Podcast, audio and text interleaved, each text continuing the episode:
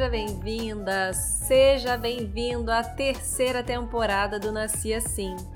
Gente, eu tava morrendo de saudade de ocupar esse nosso espaço de diálogo com mulheres maravilhosas que estão longe de ser mulheres perfeitas. Estamos aqui com mulheres reais, como eu e você, que atuam em diferentes áreas. Aqui o espaço é aberto para irmos além da profissão, além do, digamos, além do crachá. Porque a gente acredita que atrás de cada carreira existe a história de uma mulher forte, com muitos desafios e muitas vitórias. Eu sou Leone Gouveia. E eu sou a Marta Valim. Eu também estava com muita saudade, Léo, mas a espera valeu a pena e eu estou muito orgulhosa das entrevistas dessa temporada. Obrigada a você que acompanhou a gente nesse intervalo lá no nosso Instagram, arroba Assim. E a entrevista de hoje tem um tempero internacional. Batemos um papo super gostoso com uma mulher que é cidadã do mundo. Bom, eu sou a Nicola e eu nasci optimista pela vida. Nicola, muito obrigada por estar aqui com a gente no Nasci Assim. Antes de falarmos sobre o movimento de gastronomia social, da gastromotiva, conta pra gente. Quem é a Nicola, além dessa pessoa otimista? Eu sou polonesa de origem, é, nasci na Polônia, mas quando eu tinha três anos a gente tinha a oportunidade de sair do país. Então, uh, bem no começo pensei, nasci uh, optimista ou nasci cidadania do mundo, porque essa era outra opção. porque aí, desde já, eu fui viajando aos países diferentes, que é legal, claro, mas sempre tem um lado também que né, confunde, porque eu não sabia de onde sou, quem sou. Então, né, cada um quer esse sentimento de pertencer. E, e, isso, pois, era muito mais difícil para mim para, que para alguém que cresce em um lugar só. Então, eu sempre fiquei nessa dúvida e querendo pertencer. E ao final, eu, pois, me achei através da comida, porque, né, aí pensando no que é a cultura, que sou, que é, que é nacionalidade, nacionalidade é cultura, e cultura é comida. Então, eu fui me buscando através da comida e, pois, pensei nisso, né, que eu não sei nem o que os alemães cozinham para Natal, o que os americanos fazem para festas de aniversário, porque né, sempre eu cresci numa cultura polonesa. Então eu falei, não, eu sou polonesa e pois a comida que me reflete. Então foi assim um pouquinho, eu acho que isso foi uma grande parte da minha vida. E, e nada, eu fui buscando sempre desafios diferentes no mundo, por isso cidadania do mundo, e, e cheguei no Brasil em algum momento. Muito bacana esse sentimento de pertencimento, de identidade que a gastronomia trouxe para você. E quando foi que você descobriu a gastronomia? Nesse caminho entre Polônia, Brasil, seus estudos na Suíça? Conta um pouquinho mais pra gente como surgiu esse interesse, Nicola. Então, principalmente na cozinha da mãe, acho que todos nós temos essa memória afetiva com a comida da mãe e da avó. Então, muitas das receitas foram através das mulheres na minha família. E então isso foi meu primeiro contato e por isso eu justamente, né, acho que eu sou polonesa de verdade através da comida. E logo quando eu estudei, meus estudos são em turismo, hospitalidade, não? Não tem essa área aqui no Brasil, mas na Suíça tem. Então eu estudei hospitalidade e aí a gente começou cozinhando. Então eu tinha a educação de ser é, cozinheira, eu passei por tudo, desde garde-manger até patisserie e, e aí eu, além de me identificar e gostar da comida, pois a, aprendi a técnica também atrás. E aprendi a magia de servir, de convidar, de ser host. E isso que me mais dá alegria também uh, na minha vida, de poder convocar, uh, trazer as pessoas ao redor do mundo eh, a uma mesa, de conversar, de criar essas histórias através da comida e através da, da mesa. Nicola, você é cofundadora do movimento de gastronomia social. Conta um pouquinho para quem está ouvindo a gente. O que é esse movimento e como ele foi criado? Como falei, eu cheguei no Brasil há, há uns cinco anos atrás e um, E aí eu já tinha conhecido o Davi Hertz, que é o chefe, ele é um, fundador da Gastromotiva. A gente se conheceu no Fórum Econômico Mundial, onde eu trabalhava. E eu trouxe o primeiro chefe na história do Fórum Econômico Mundial para fazer uma fala em Davos, no evento global. E aí a gente se conheceu naquele evento, porque, claro, Davi foi o primeiro para estar lá na primeira fila, porque era o Gaston Acúrio de Peru falando de do papel, além de ser chefe, do papel político, de papel social do, do chefe. E aí, pois, a gente super conectou. Então, chegando no Brasil, uh, começamos a trabalhar em muitas ideias, em sonhos, e uma daqueles foi o movimento da gastronomia social. O Davi tinha é, passado pelo mundo, vendo e buscando um pouquinho pessoas que também estão trabalhando com esse conceito de gastronomia social. E ele viu que tem, que tem muitas organizações locais que estão trabalhando com esse desafio de utilizar a comida como uma ferramenta social para o bem social e ambiental. E aí ele se conecta e fala: nossa, a gente tem que criar uma rede, porque tem outras, temos que se precisamos se fortalecer um ao outro. Então a gente super conectou com essa visão e foi trabalhando isso. Entretanto, eu entrei então como CEO da Gastromotiva apoiando ele também em crescimento da própria organização. Ah, é isso, e o movimento pois foi criado dentro da Gastromotiva como um sonho de criar essa rede de atores diferentes para se sentarem na mesa. Então vai muito, né, que eu explico sobre mim, que eu adoro trazer as pessoas na mesa, porque aí se resolve tudo. Então, isso foi um pouquinho a intenção do movimento de ter essa rede de organizações e comunidades interconectadas no mundo, atuando localmente, mas sendo conectados globalmente e também trazendo todos os atores do sistema alimentar na mesa, para poder achar soluções em conjunto. Então, realmente, um, um, impacto coletivo que vai muito além de uma organização, de um governo, de um país. Então, é isso um pouquinho a visão que, que está atrás do movimento. O movimento de gastronomia social já está presente em centenas de países. E como você mesmo falou, a gastronomia faz parte da cultura dos povos. Então eu imagino que o movimento ganhe formas diferentes em cada país. Você pode citar exemplos de projetos que você acha interessante? Que tipo de projetos são desenvolvidos dentro desse movimento? Para mim, acho que são modelos que são replicáveis. Então, eu, eu adoro, eu sempre utilizo The Clink um, Charity, que é em Inglaterra, e eles trabalham com presídios. Então, o que eles fazem é utilizar essa ferramenta da comida para a inclusão social dos, eh, dos ex-presidiários. Então, eles educam as pessoas dentro do presídio para ser cozinheiros, para ser garçons, e eles dão esse momento de dignidade, de esperança. Quando eu vou sair, eu vou ser alguém. Então, isso é o primeiro passo, né? Receber essa dignidade, essa esperança de volta.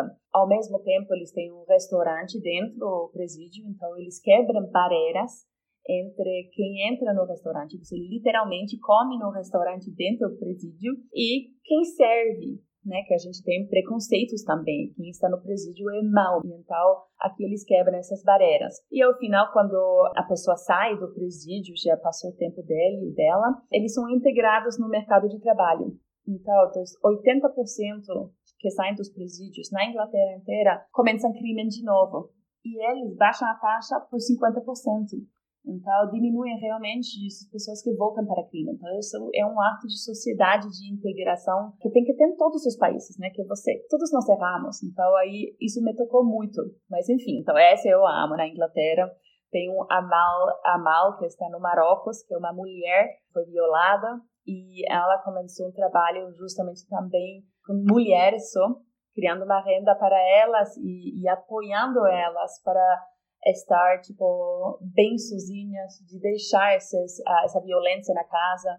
Então, um sistema de apoio social mais dá justamente essa comida que acolhe. E muitas, né, em Marrocos também as mulheres que, que cozinham muito mais que os homens, então elas têm essas oportunidades no mercado. Então, amo esse também, que é de mulher para mulher e, e, destaca também essa cultura das receitas marroquinas. Qual mais? Ah, eu amo a Sherry, que é a Sherry das Filipinas. Ela cresceu como é filha de um agricultor, que não é muito valorizado né, nos muitos países, e muitos agricultores mesmos sofrem de fome. Então, o absurdo total que a gente tem né, nesse nosso sistema alimentar, quem produz a comida para tudo nós, passa fome. Então, enfim, ela viu isso, o pai dela trabalhando tão duro, um trabalho que não é respeitado Um, e ela falou, eu preciso fazer algo, porque esse é o trabalho mais bonito que tem. Então ela começou a GREA, que é uma ONG também, é um negócio social, a verdade. E eles uh, valorizam o trabalho do agricultor. Ela tem cursos também para dar acesso à inovação para aqueles agricultores. E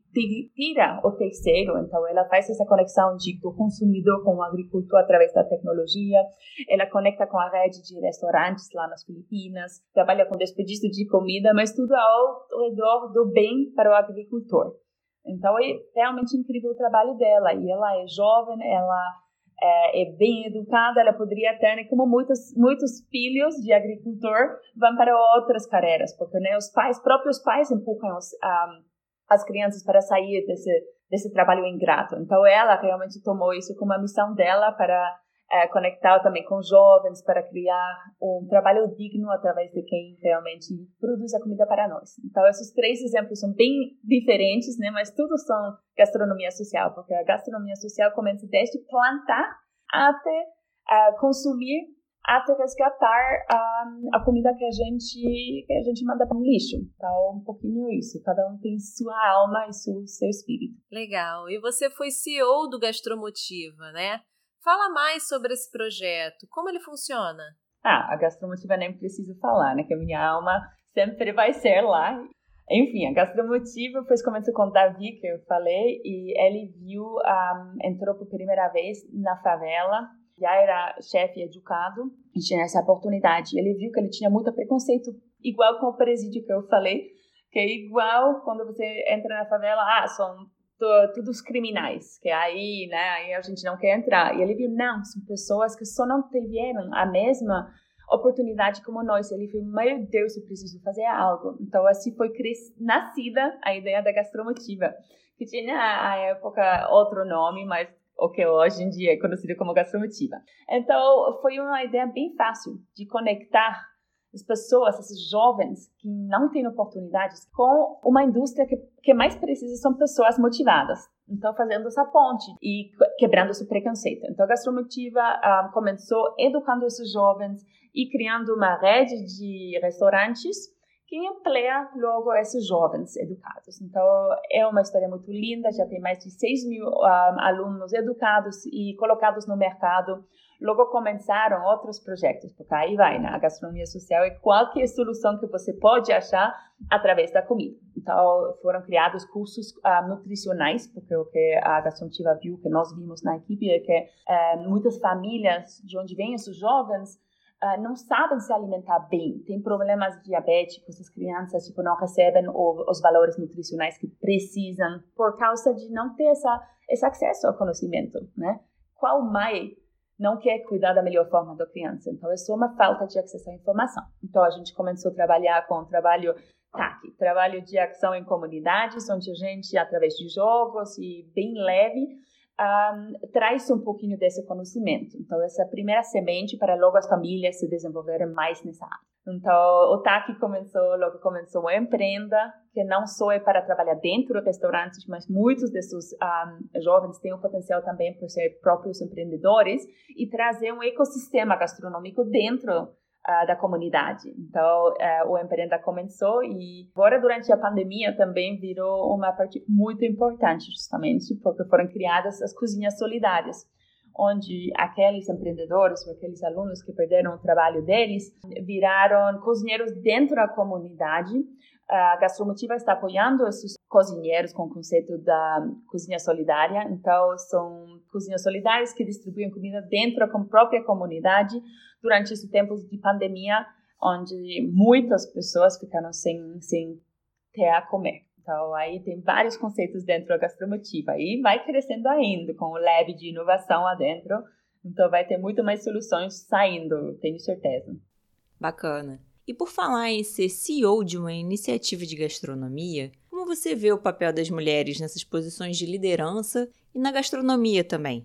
Hoje nós conhecemos muitos chefes excelentes, mulheres, mas existe uma longa tradição de chefes homens e também muitos relatos de assédio nos restaurantes. Você enfrentou algum desafio nesse sentido? Eu acho que está mudando pouco a pouco. Então, tem justamente na gastronomia em geral esse absurdo, como eu falei, bem da minha família, que muitas receitas vêm das mulheres na minha família. Então tem esse papel da, da mulher na cozinha e uh, como dona de trazer as pessoas na mesa.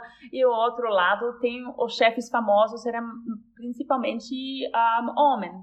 Então aí tinha essa desconexão de alguma forma. Mas eu estou sentindo que está mudando tem mais líderes uh, no mercado gastronômico que inspiram outras para sair. Hoje em dia tem modelos diferentes, porque também a gastronomia demanda muito. Então, para a mulher, restaurante é muito demandante. Se ela tem que cuidar ao mesmo tempo da família, muitas vezes não combina. Mas hoje em dia tem modelos mais leves, através da, uh, da, da tecnologia e fazendo em casa também entrega. Todos esses novos sistemas de distribuição estão mudando isso um pouquinho. Foi justo isso, né, que a gente criou a emprenda na, na gastromotiva, porque muitas mulheres não podiam trabalhar no restaurante. Então, a emprenda foi a, a opção perfeita para elas poder um, ah, consolidar os dois lados da vida delas. Então, eu vejo isso mudando. A nossa equipe, eu tinha muito, muito orgulho na gastromotiva, era um, ah, 80% mulheres, mulheres incríveis, empoderadas, e um, ah, acho que tem algo também que a mulher é muito mais acolhedor e no ambiente social, eu acho que isso também traz um olhar diferente. Por isso eu adorei trabalhar com mulheres, que tem também a mulher que é, desculpa homem, mas ela é muito mais multitask, ela consegue fazer muitas coisas ao mesmo tempo. Então no dia corrido que a gente tinha na gastromotiva, esse perfil um, de habilidades era, era o que precisava naquele momento. É, eu queria que você falasse um pouquinho mais sobre a disponibilidade de alimentos você deu um exemplo das Filipinas, né, dos agricultores que produzem alimentos, mas passam fome. E hoje no Brasil a gente está discutindo muito, especialmente o preço dos alimentos. Você fala muito sobre a redução do desperdício de alimentos. Quais são os caminhos para reduzir o desperdício e combater a fome, para tentar equalizar, mesmo que um pouco, essa balança? É, obrigada pela pergunta, porque eu acho que hoje em dia, né, no 2020, isso virou ainda mais uh, urgente, né? Que o World Food Program fala que vai uh, quase dobrar o número de fome. A gente estava avançando e agora vamos 10 passos atrás. Então, a gente realmente tem que ver essa urgência. O desperdício, tem uma amiga, um, ah, Comal, ela sempre fala que o problema mais idiótico do mundo é o desperdício de comida. Eu falo que é também um absurdo, porque exatamente é isso. Com toda a comida que vai para lixo, de qualquer maneira, a gente poderia alimentar uh, o mundo inteiro. A gente tem suficiente comida. É uma, um problema de logística, de distribuição uh, e também dos nossos hábitos. E eu acho a maneira mais fácil é a mudar hábitos, porque ao final também o consumidor é quem manda. A gente muitas vezes acha, ah, mas que vou fazer eu, eu sozinha? Ah, é exatamente aí o poder do sozinho, do outro sozinho, e aí é o conjunto, o coletivo. Então a gente pode pôr essa pressão na indústria e no sistema alimentar. Então, são escolhas. Eu, desde que né, a gente abriu o refeitório gastromotiva, uh, no Rio durante as Olimpíadas, eu vi o que significa desperdício. Eu vi a comida que era perfeitamente boa pelo consumo, chegando todos os dias.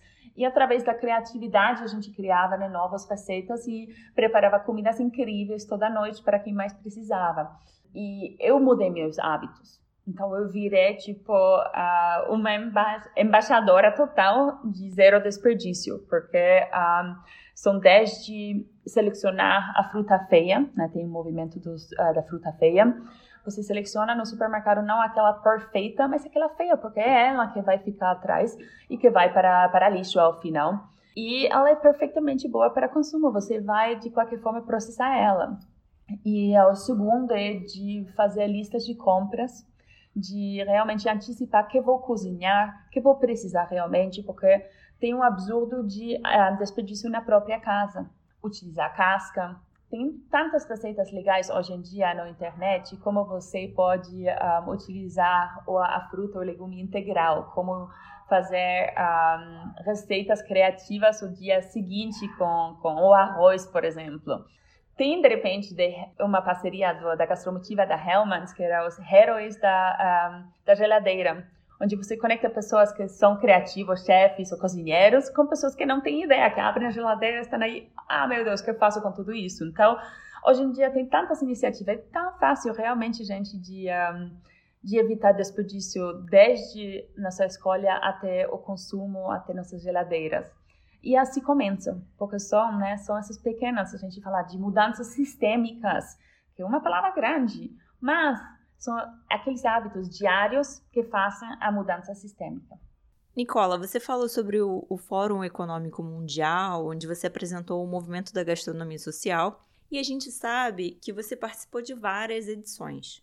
O que esse fórum representa para você e como ele contribui para fomentar novas ideias? Ah, o fórum a gente tem uma relação muito longa. Eu trabalhei lá com parcerias, logo eu trabalhei lá com governos e foi lá que eu aprendi duas coisas. Primeiro, que precisamos todos na mesa, justamente, que eles têm, têm aquele modelo de, um, de multi-stakeholder, que todos os atores têm que colaborar. Então, aí aprendi que justamente ninguém pode resolver problemas do mundo sozinho. Então, foi aí que eu adotei isso para a minha vida e pois está uma, uma chave principal dentro do movimento também, de dar uma voz para tudo. E um, o segundo que eu aprendi que eu tenho uma voz. Eu acho que eu comecei muito muito cedo lá no fórum, um, quando eu tinha só 23 anos, foi o primeiro trabalho, e eu estava sentado do lado de um CEO, estava sentado do lado de um presidente, um ministro de um país, e eles me perguntavam: "Ah, então a sua opinião?" Eu falei: "Meu Deus, eles me estão perguntando minha opinião."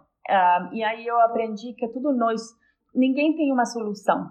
Ninguém tem aquela chave dourada, né? Além que a gente sempre pensa, ele selecionamos esse presidente ou esse CEO agora vai dar tudo certo, mas não, ninguém sabe. Então, a diversidade das opiniões que traz a inovação. Então, isso é primeiro, eu acho que são as duas coisas que eu aprendi com o foro trabalhando lá. E hoje em dia, para mim, virou uma plataforma de trazer a voz de toda a nossa comunidade, do movimento da gastronomia social. Então, desde a Sherry, que está nas Filipinas, o agricultor que ela representa, até uh, o Clink uh, na Inglaterra, até né, com aquelas organizações que a gente representa. Eu sei que eu sou uma porta-voz lá e eu preciso estar presente para poder trazer essas mensagens importantes, essas soluções importantes. Então, sou tipo uma, estou a serviço da nossa comunidade indo lá. E uma plataforma importante porque se tem muitos líderes do mundo um, ah, de todas as áreas, desde governo até um, ah, negócio, sociedade civil. Então, é, para mim sempre serviu isso e claro que tem muitas inovações saindo e parcerias saindo lá. No movimento a gente trabalha com conexão, colaboração e parcerias e tudo isso está acontecendo cada ano em Davos, no Fórum Econômico Mundial. Então, o Nasci Assim é um podcast feito por mulheres, com entrevistadas mulheres, com o objetivo de nos inspirarmos. Então, conta pra gente, nesse universo da gastronomia, do empreendedorismo social, que mulheres te inspiram? Muitas.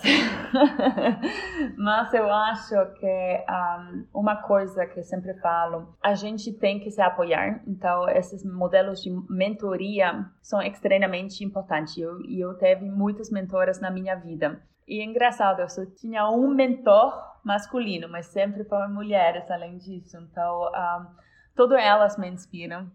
Maricela Lagueta era minha chefe lá no fórum, que me empoderou, me deu essa voz ela era é, ministra é, lá em El Salvador e logo virou no fórum minha chefe. E ela realmente tinha essa força de fazer as coisas diferentes. Logo a Cláudia Sender é minha mentora agora, que era CEO da Latam, né?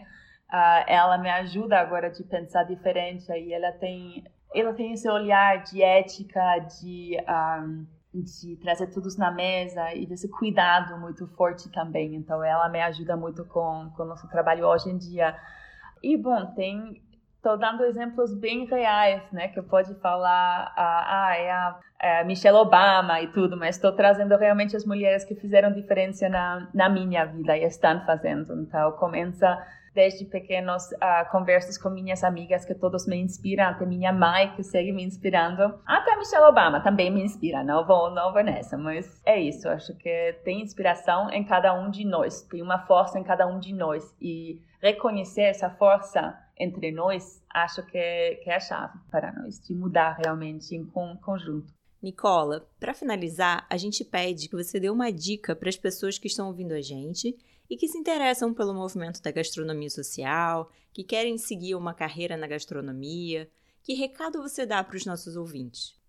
Eu acho, como eu falei, a, a área de gastronomia está mudando, né? Que a gente, aquela cultura francesa de tem um chefe que grita e que é muito duro e que, que, que tipo, tem todos têm medo dele ou dela. É, isso muda. Então, tem um ambiente muito mais um, humano dentro da cozinha. Um, e eu acho que vai ter nesse ambiente mais humano, então também muito mais oportunidades para mulheres. Um, eu se vejo muito a mulher de ser empreendedora da gastronomia, então um, de trazer a própria nova visão. Eu tenho tantas amigas aqui que viraram empreendedoras de comida, desde fazendo pão na casa até tendo um, negócios online ou tendo restaurantes mesmo. E acho que um, eu vejo muito indo na área de comida é, de planta. E eu acho que a mulher traz uma criatividade incrível. Então, nessa área, eu, eu vejo muito sucesso para a mulher também, nessa área de, de plantas, sem, sem carne. Muito obrigada, Nicola, por essa conversa, por essa entrevista maravilhosa e parabéns por esse projeto, por desenvolver projetos tão relevantes aqui no Brasil e no mundo. Que você continue aí levando esse olhar, essa perspectiva, essa conscientização por onde você passa. Obrigada, meninas, a vocês. Projetos como esse nos enchem de orgulho, não é verdade? Eu espero que vocês tenham gostado da entrevista de hoje. E a você que está aqui com a gente, muito obrigada e até a próxima!